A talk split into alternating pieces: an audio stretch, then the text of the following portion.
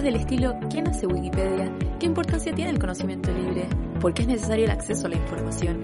En este espacio conversamos tanto con personas expertas, amigas, gente que sabe o no sabe sobre el mundo wiki, sobre temas de actualidad, de tecnología, de acceso abierto y más. Todo en torno a una taza de café. Mi nombre es Carly y este es el podcast de Wikimedia Chile.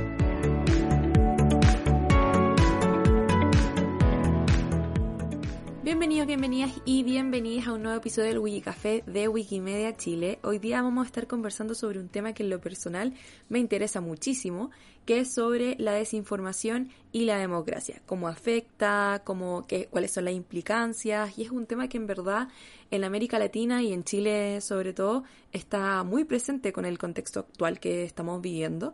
Por lo tanto, es muy interesante este episodio para mí. Pero sin nada más que, agregar y para poder comenzar la, la, conversación, les voy a presentar a nuestro invitado de hoy día. Él es Marcelo Santos, parte del equipo multimodal de la plataforma Telar e investigador de la Facultad de Comunicaciones de la Universidad Diego Portales. Así que le damos la bienvenida. ¿Cómo estás, Marcelo? Muy bien, muchas gracias por la invitación, Carla. No, muchas gracias a ti, Marcelo, por hacerte el tiempo. En verdad, para mí este tema me interesa muchísimo, así que feliz de tener esta conversación contigo. Y quería partir más que nada este podcast preguntándote tus orígenes, no, pero preguntándote cómo nace la plataforma Telar, a qué se dedican, si nos puedes contar un poquitito de eso. Muy bien, bueno, yo, yo tengo una trayectoria entre académica y, de, digamos, del mercado también. Fui, tuve varias idas y vueltas, eh, entonces siempre tuve un interés en incidencia, ¿no? Entonces, si bien ahora me ubico más como académico, como investigador. Eh, tengo también esa uh, ganas de estar participando en realidad en la contingencia nacional. Eh, los auditores van a excusarme porque vengo recuperándome del COVID, así que... Obvio que ningún problema, sabrán perdonar. Mi voz está muy sexy, pero uh, tiene un, un, carraspeo de repente o algo así, una tos que va a salir por ahí. Eh, bueno, entonces yo eh, fui invitado por los colegas de Plataforma Telar, que es una iniciativa que nace del Instituto Milenio Fundamento de los Datos. ¿no? El Instituto Milenio es una iniciativa muy grande, eh, auspiciada por ANID, un, instituto que tiene un plan de, de acción de 10 años, ¿no? Eh, y involucra a varios investigadores, ¿no? en general con una, alguna agenda que sea muy contingente, muy importante para a los ojos de ANID, ¿no? para, para la sociedad chilena. En ese caso, una, una mirada social hacia los datos, eso es lo que hacemos en general. Entonces, en ese contexto aparece el, el, la convención y nace eh, de, de, de, idea de, de, Juan Pablo Luna, eh, de Juan Reuter, de Sergio Toro, otros colegas que uh, uh, arman eso con Bárbara Peñafiel y Antonia Brown y al principio y arman plataforma telar, ¿no? que es mirando con esa mirada de datos con carácter social la convención. Lo encuentro sumamente interesante todo lo que nos estás contando, sobre todo de, de, cómo nace la plataforma Telar. Y quería también como ya ahondar en, en esto que, que, me estabas contando, porque yo he visto, bueno, igual soy un poco fan de la plataforma Telar. Entonces me, sigo las redes, entonces conozco un poco el tema de lo que están, lo que están investigando, pero me gustaría en, es, en ese, como en esa línea, preguntarte cómo identificaron las noticias falsas sobre el proceso constituyente. ¿Fue algo constante durante el tiempo? A ver si nos puedes contar un poquito al respecto.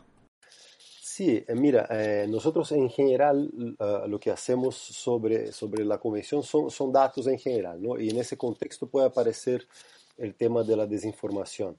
Eh, lo que no hacemos, ¿no? Eso para, para aclarar ahí para, para, para el auditor también es que, al auditor, eh, es que no, no hacemos uh, verificación de desinformación.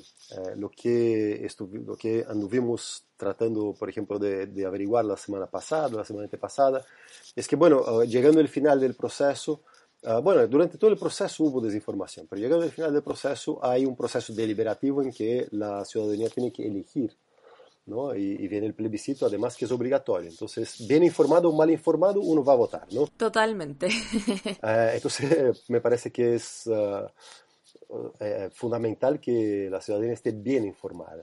Y en ese contexto nace la idea de estar monitoreando, porque hay gente que se dedica a verificar la información. Entonces, nosotros lo que hicimos fue hacer un análisis de qué desinformación circuló y fue verificada, un poco para dar un termómetro de uh, por dónde se está moviendo esa, esa energía oscura de la desinformación, ¿no?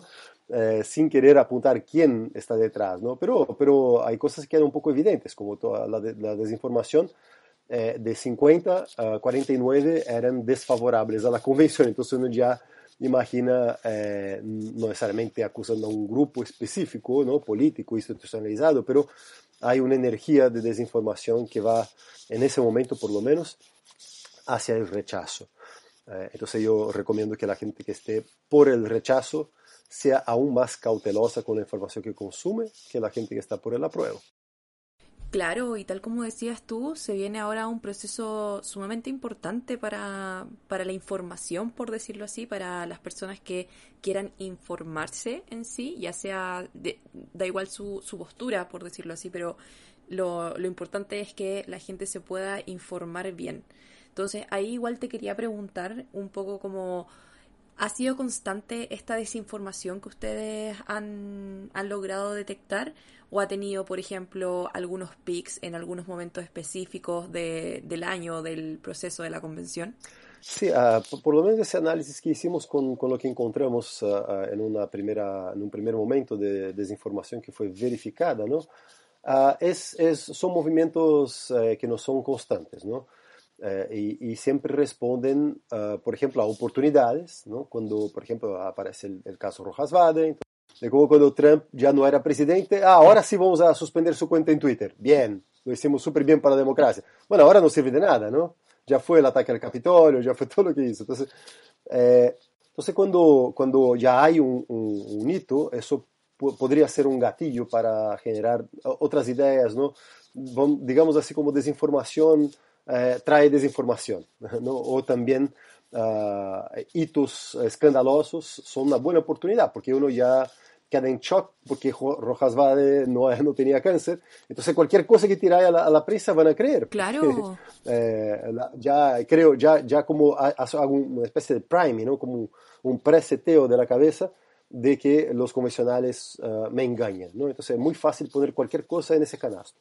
Entonces puede pasar, por ejemplo, entonces en ese contexto Rojas Vade, uh, cuando hay elecciones, por ejemplo, uh, o cuando viene llegando el plebiscito de salida, o cuando hay algún tema más polémico, se habla de aborto, se habla de la bandera chilena, signos patrios, eso son como oportunidades, ¿no? Entonces la desinformación tiene esa característica, es muy, muy difícil saber uh, bien las motivaciones detrás, porque son muchas, ¿no?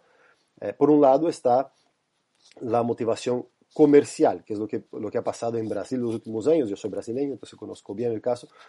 Eh, por ejemplo, que hay muchos sitios web que se dedican a propagar desinformación, que no es que la desinformación en sí sea algo uh, con carácter viral, sino que eh, uno crea desinformación más viral que la información real, porque es más entretenido, puedes inventar lo que quieras, sí, ¿no? algo que tú sabes que va a choque, choquear y va a circular. Entonces ahí eh, tú subes a un sitio web, la gente hace mucho clic, ¿no? Tú pones publicidad, etc.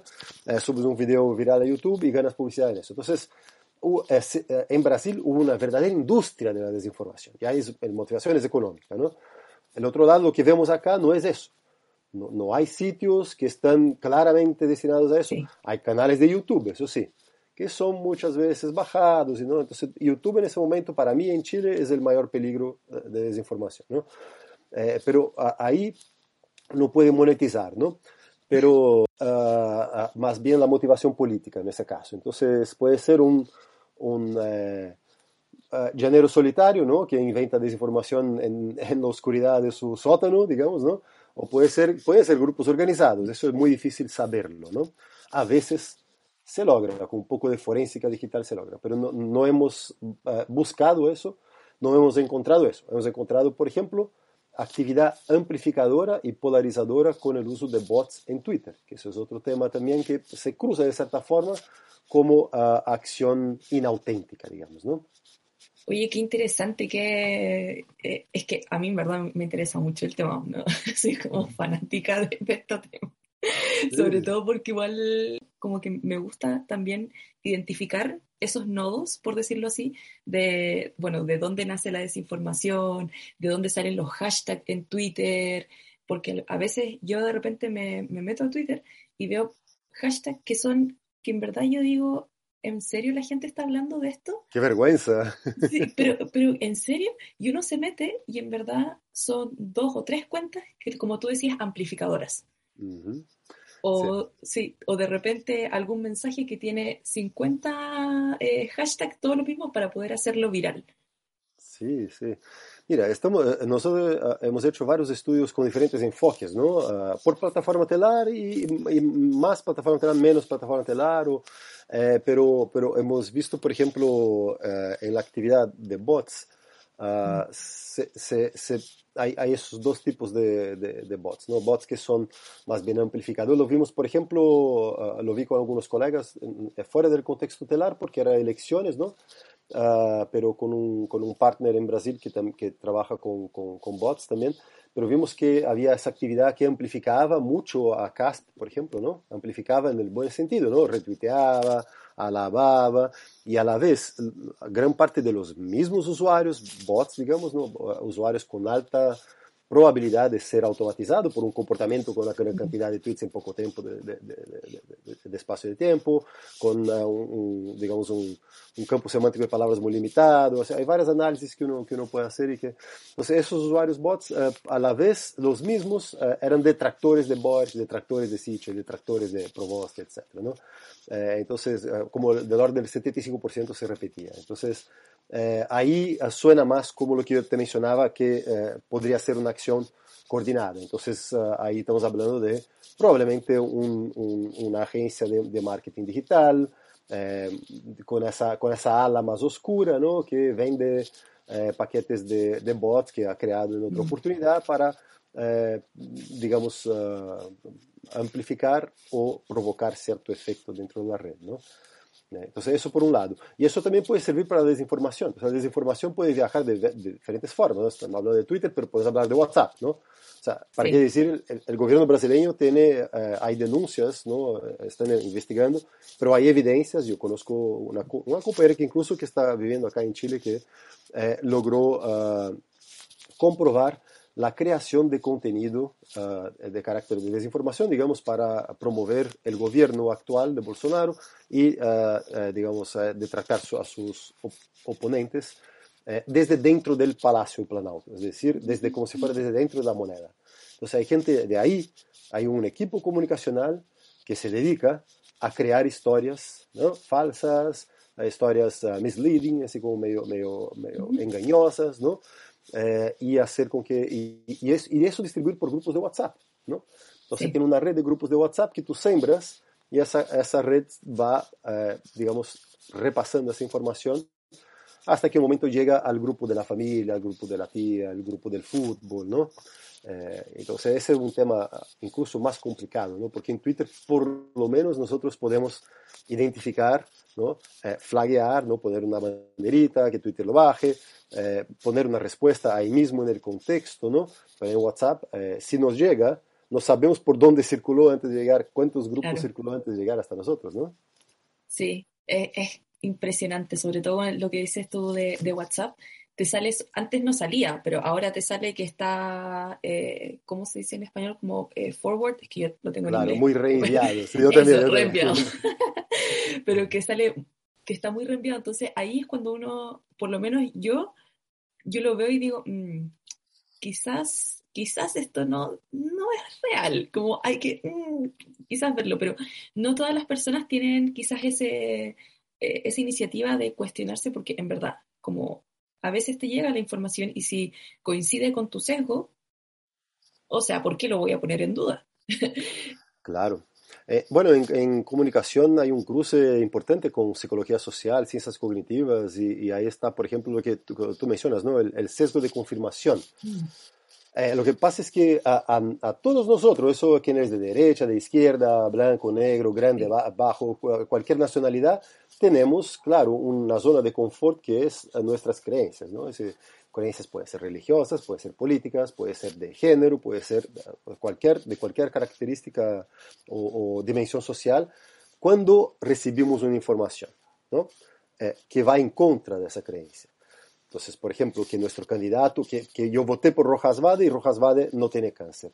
Que yo soy simpático a Bolsonaro y Bolsonaro tiene un, un, una cuenta no sé dónde, o, o o que Boric eh, hizo no sé qué cosa, soltó un perro en, en sala de clase, ¿no? Eh, entonces, bueno, claro, yo enfrento esa, esa, yo estoy haciendo campaña para uno, estoy discutiendo en la calle, defendiendo a esa persona y me llega esa información. Entonces, para me causa molestia, ¿no? Entonces eso uh, llamamos disonancia cognitiva en el campo de la psicología social, ¿no? Esta disonancia cognitiva es el, enfrentamiento de tu convicción previa con la información nueva que va en contra.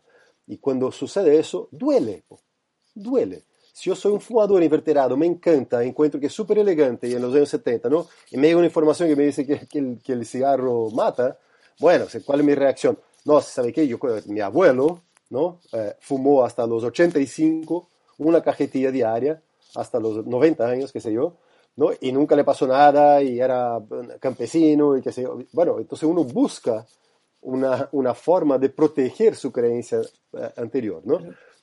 Cuando estoy mirando información, si tengo una información que es favorable, una que es contraria, lo más probable es que yo vaya hacia la favorable, porque mantengo mi creencia, refuerzo mi creencia y efectivamente me siento más feliz, ¿no? Es una pequeña inyección endorfina de felicidad porque me siento uh, correcto, me siento uh, ubicado socialmente.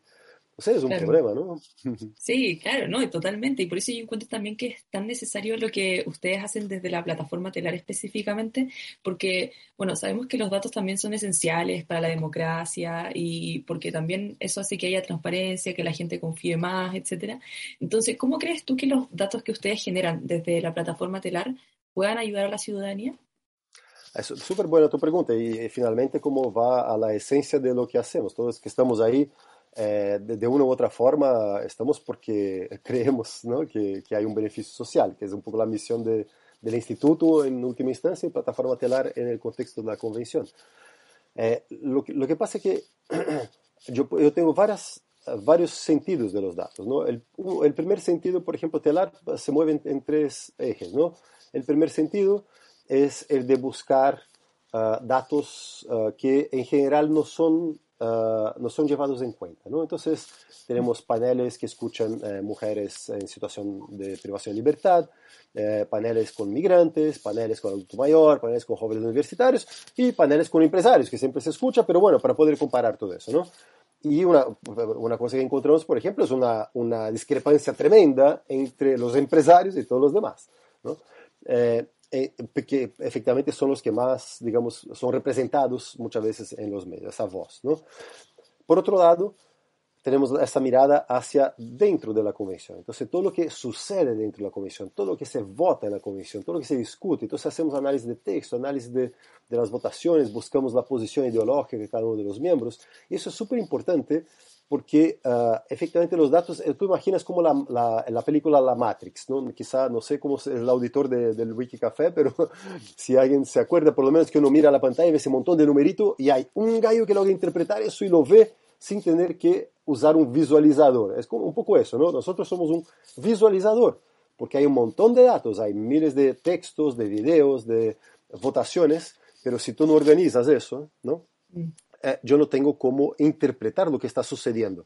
Entonces nosotros le damos uh, visualidad a eso, ¿no? Entonces, ah, eh, por ejemplo, ayer uh, en CNN publicamos uh, el trabajo del, del, colega Naim Bro, ¿no? Con, con laboratorio de inteligencia artificial, en que se observaba, por ejemplo, cuáles eran los convencionales, las convencionales que uh, eran uh, el punto bisagra, ¿no? que su voto era más importante, porque había gente que siempre aprobaba, siempre rechazaba, claro, sí. y esos que circulaban entre el sí y el no, y su sí y su no era más importante. Eso es un trabajo estadístico, ¿no? Entonces, eh, también hicimos con Juan Reuter una, eh, y con el PNUD una simulación del de, uh, el efecto de la paridad de género. Entonces, considerando que tenemos 50% más o menos, ¿qué pasaría si tuviéramos 75 y 25, que es como es la, la composición del, era la composición del, del uh, Parlamento el, el, año pasado, de, la Cámara de Diputados por lo menos, ¿no? Entonces, ya, entonces agarramos el, el, el, promedio de los votos masculinos y lo extrapolábamos para si fuera 75%, ¿qué, qué normas caerían y qué normas quedarían, ¿no? Entonces aparecen cosas como que las mujeres uh, parecen estar más eh, digamos, empáticas a la causa indígena, que están más empáticas al medio ambiente. Y, son cosas que uno no, no, vería, porque si tú agarras con el ojo humano ¿no? y ves una votación, otra votación, otra votación, no logras procesar todo eso. No, no claro, es mucho. Claro. Y la tercera mirada es uh, la mirada desde afuera de la convención. Entonces, hay una que alimenta la convención, otra que es lo que sucede en la convención y otra que es lo que la gente habla de la convención. Entonces, ahí analizamos, por ejemplo, las noticias. Entonces, cuando analizamos las noticias, uh, tenemos una base de datos con, uh, digamos, no podría decir todas las noticias de Chile, pero muchas, estamos hablando de 500 mil, 600 mil noticias, ¿no? Uh, en que ahí yo voy buscando, por ejemplo, las menciones a los convencionales. ¿Cuáles medios mencionan más a cuáles convencionales? Y si ahí hay, por ejemplo, un balance de fuentes. Y ahí se observa, por ejemplo, que uh, los medios tradicionales uh, mainstream, digamos, ¿no? los medios de la prensa escrita, los medios de, uh, televisivos, valoran mucho la posición, la jerarquía. Entonces, eh, el semestre pasado, Elisa Loncón tenía muchas menciones, ese semestre María Elisa Quinteros y Loncón desapareció. eh, los medios regionales escuchan bastante a los representantes de los pueblos indígenas, sobre todo obviamente en, en el sur, quizás más que en el norte, pero en general hay una diferencia en, comparación con los medios nacionales. Eh, y eh, también parece que eh, hay una, una, gran atención a, a convencionales polémicos como, como la, bueno, la Tere Marinovich y, la, la, Cubillos, por ejemplo, ¿no? pero para titular. Lo ponen en el titular siempre, pero no lo usan en el cuerpo. Entonces, como lo interpretamos es que bueno, sirven para vender, es clickbait, ¿no? Como sirven para vender una noticia, pero no tiene contenido sustantivo. Por lo menos es mi interpretación. ¿no? Eh, y eso es importante para que, o sea, claro, el, el, el, gran problema es quizás el alcance que tiene el trabajo que hacemos, porque si mientras más gente tuviera, uh, digamos, acceso a ese tipo de información, más claridad tendría en entender los procesos que están detrás de los medios, en Twitter, ¿no? Esos, esas tendencias que tú dices, ¿no? Que tú pones un, un ejército de, de, de, trolls, ¿no? Un montón de, un grupito de, de gente, tienes un grupo de WhatsApp con 200 personas. Oye, voy a tirar un hashtag eh, eh, eh, rechazo ya ganó, ¿no? Y vamos, démosle ahora en la tarde. Bueno, yo hice ese ejercicio en clase con, con 12 alumnos y logramos training topic en Santiago, no sé cómo en Concepción, o sea, no es un gran desafío, ¿no? Hacer un si tú tienes un grupo de personas, yo tenía 20 alumnos, dijimos ya, dejemos todo preparado en un espacio, en un examen de una hora, ¿no? Fuimos uh, tuiteando, tuiteando, tuiteando, así varias informaciones diferentes. No era comportamiento de bot, era un comportamiento coordinado. En ese, en ese caso era auténtico. Teníamos un reportaje, estábamos difundiendo el reportaje en grupo y logramos ser trending Entonces, imagínate eh, un, un, grupo, no sé, de, uh, le voy a poner un poco caricaturizado, un grupo de patriotas que, que tienen un cierto interés, ¿no? Estamos haciendo ahora un, un análisis de, del semestre pasado en la convención en Twitter, ¿no? con 8 millones de datos, y aparece, por ejemplo, el tema del patriotismo, pero, pero así como súper fuerte, asociado a una derecha bien dura, ¿no? asociado con, con eh, eh, un, un, vocabulario súper agresivo. ¿no? Eh, entonces, eso, eh, pero no asociado con bots, eso es lo interesante. Entonces, ese grupo de patriotas no son los bots, efectivamente son personas con ese espíritu patriota que yo discrepo de llamarlo de esa forma, pero eh, hay muchos patriotas que no son groseros y ni son de derecha, pero uh, hay esa asociación, ¿no?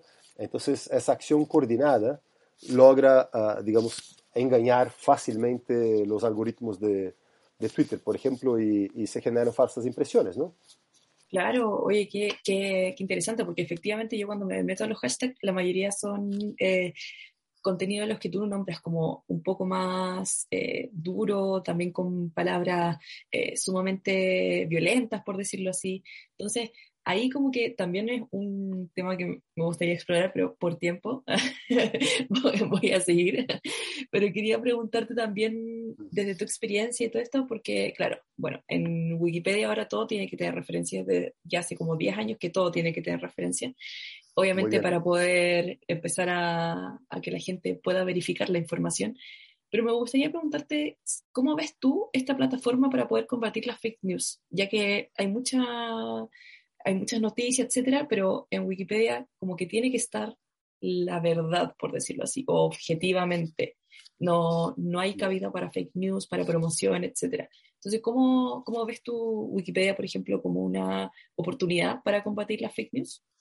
Bueno, aprovechando el contexto wikipediano, eh, voy a citar un, eh, Linus Torvalds, no, no es Linus Torvalds, es Raymond Williams, creo, es uno de los creadores de Linux, eh, que, que, decía que con suficientes ojos todos los problemas son fáciles. Given enough eyeballs, uh, all bugs are shallow. ¿no? Todos, todos los bugs son arreglables.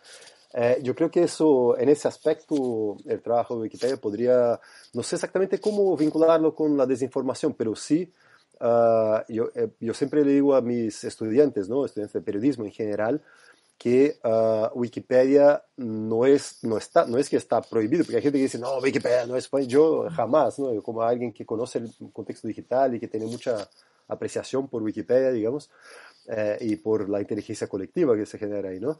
Eh, lo que sí es el, es el mejor punto de partida muchas veces, ¿no? Porque justamente no es que tienes que leer ahí y copiar y pegar la cuestión, sino que tienes que leer ahí, buscar las fuentes, porque alguien hizo esa pega por ti, ¿no? Entonces, eh, el, el, uso de fuentes confiables es el gran, el gran drama que, que, se relaciona con la desinformación, que se relaciona con, con, con, digamos, con un ambiente que vivimos, que es un ambiente de alta diversidad de información, diferente del que yo crecí, por ejemplo, que era un ambiente de, y muchos de nosotros, de ustedes acá también, crecieron en un ambiente con uh, baja disponibilidad de información. Entonces, eh, pasamos de, de esa de, de, escasez de información al, a la sobrecarga informativa y uh, quien nace, digamos, y abre los ojos para los medios y tiene esa pluralidad de medios, tiene dificultad muchas veces de distinguir, ¿no? Hay dos públicos que tienen mayor vulnerabilidad en particular, los más jóvenes, porque nacieron con ese contexto y entonces no entienden muy bien esa distinción mainstream, medios tradicionales, legacy media, eh, y tampoco, y, y los mayores, ¿no? Que como están ahí, aparece y es video, es video, bueno, video, está acostumbrado a que la tele es verdadera, entonces el video es verdadero, apareció en YouTube, es verdadero, ¿no? Eh, esos dos públicos son particularmente vulnerables, ¿no? Pero en ese, entonces en ese contexto de pluralidad de información y de, de fuentes, sí se hace un buen trabajo y en ese aspecto eh, la inteligencia de la multitud, ¿no? Eso de, de, que mucha gente esté fiscalizando ciertos términos, eh, los temas de interés es muy difícil que pasen inadvertido una, una, un error muy, muy grosero, ¿no? Eh, entonces Wikipedia tiene varios ¿no? eh, sistemas justamente para, para, estabilizar ciertos artículos, uh, para indicar dónde hay polémicas, y, y eso me parece que es, uh, es, muy, es muy transparente en ese aspecto y creo que es lo más saludable que puede tener en, en ese cruce entre tecnología digital e información. ¿no? Totalmente, de hecho, eh, también ya para ir cerrando, el, el artículo del estallido social de, en Wikipedia fue escrito, eh, bueno, por más de 60, 70 editores.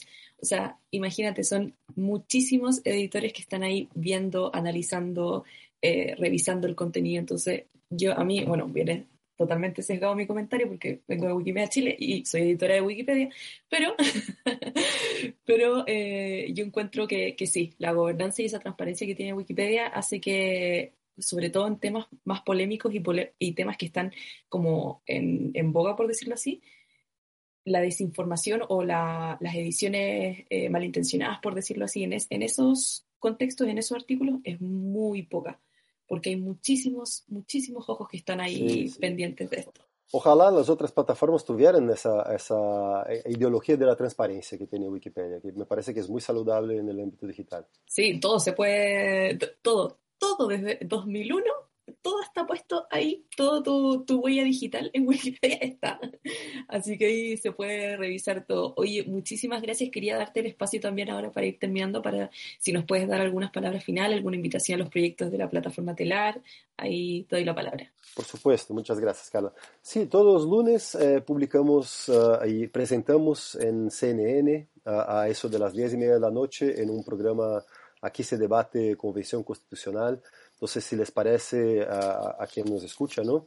Que es interesante ese camino para informarse, ¿no? Recomiendo. Y si, si, como ustedes tienen hijos chicos y duermen muy temprano, al otro día se puede ver en YouTube. Ese sí es un canal confiable en YouTube. Y quería dejar ese mensaje, ¿no? Eh, prepárense. Tú me preguntabas de tendencia de desinformación y finalmente, como no respondí muy bien, ciertamente hay una tendencia al aumento de la desinformación ahora, es esperable un momento de decisión, ¿no? Entonces, eh, que, que, tengan cuidado, que no compartan cosas que no, no, tienen seguridad. Si, va, mm, si parece demasiado bueno para ser verdad, es porque probablemente lo es demasiado bueno, entonces no es verdadero. Y si parece demasiado malo, también no debe ser. Eh, entonces, uh, sean escépticos uh, principio uh, y confíen en fuentes, bueno, es claro, todos se equivocan, ¿no? ¿Para qué decir? Mercurio, la tercera acá no tiene la mejor fama, eh, pero sí los verificadores de información en general son un buen lugar, ¿no? Y el sitio, plataforma telar, tenemos también arroba plataforma telar CL, creo que es en Twitter, también en Instagram estamos, entonces pueden buscar y ahí hay gráficas que además de bonitas son bien informativas y te ayudan a entender un poco el proceso constituyente, cómo la gente ve uh, los desafíos y los, los logros de ese, de ese, lindo proceso que estamos viviendo. ¿eh? Me quedo totalmente con tus palabras, Marcelo. En verdad, muchísimas gracias por haber estado acá hoy día. Fue, fue una conversación sumamente inspiradora, sumamente enriquecedora. Así es que esperamos tenerte de vuelta en algún, en algún otro episodio. Y nosotros nos vemos, para quienes nos estén escuchando, nosotros nos vemos en otro episodio con distinto invitado o invitada, pero en la misma plataforma, así es que nos estamos viendo. Un abrazo, chao, chao, que estén bien. Gracias a ti por la invitación, chao. ¿Conoces a alguien que le puede interesar el tema de hoy? Comparte el episodio. Además, si quieres comentarnos qué te pareció este capítulo, o incluso si quieres que hablemos de un tema en particular, recuerda que puedes escribirnos a cualquiera de nuestras redes sociales. Nos vemos en un próximo Wikicafé de Wikimedia Chile.